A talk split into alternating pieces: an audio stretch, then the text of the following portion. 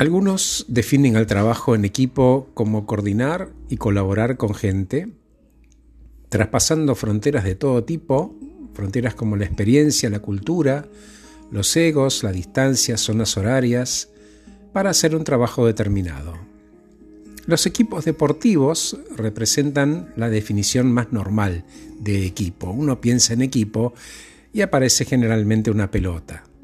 En este caso, hablamos de un grupo de gente teóricamente estable todo el partido, unido con el propósito de lograr un resultado que comparten, que es ganar ese partido. Con las operaciones globales, rápidas, las 24 horas, los 7 días de la semana, los horarios de trabajo extendidos y extremos y las especializaciones, muchas veces nos encontramos con personas diferentes de reunión en reunión personas que no conocemos, que son necesarios por su experiencia en el punto del proyecto en el cual el equipo se encuentra. No podemos darnos muchas veces el lujo de equipos estables de comienzo a fin.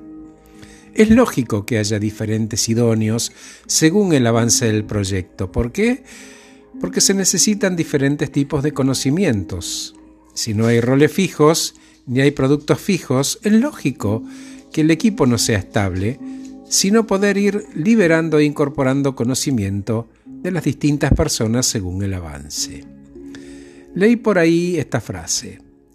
Los problemas que enfrentamos hoy son tan grandes y complejos que requiere de nosotros que haya una cierta humildad de admitir que uno debe invitar a la gente.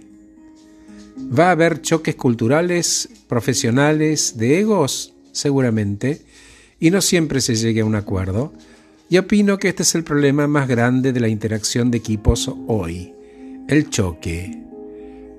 ¿Y cómo logramos superar ese choque cultural, de egos, profesional? Con líderes que sean capaces de decir y de admitir que no tienen la respuesta a todo. Es la humildad de reconocer carencias que dispara el pensamiento colectivo. Humildad, curiosidad, pensamiento, escucha activa, silencios, pedir ayuda, la fortaleza personal de animarse a decir algo que podría sonar a una tontería y bancarse lo que venga, porque sabes, quienes conforman el equipo no son tus enemigos, ni siquiera tus adversarios. Es extraordinario. Te cuento que yo no me llevaba bien con un par con el que trabajé unos años atrás, un día me subo a un avión, al finalizar la noche, fue a la mañana temprano, me acerco a mi asiento, me encuentro sentado en el asiento de al lado a este individuo. Y lo tuve 16 horas al lado mío, de día, es decir, ni siquiera teníamos la pausa del sueño. Bueno, cuando fui capaz de dar un paso atrás y preguntar para conocerlo, no solo que descubrí cómo pensaba, sino que me sumó a entender cómo pensaba en muchos aspectos, desde lo personal hasta lo profesional, lo cultural. Aprendí no solo a preguntar, sino a hacer silencio, a respetar y ser humilde. Gracias por escucharme. Acabo de regalarles este podcast titulado La humildad del equipo.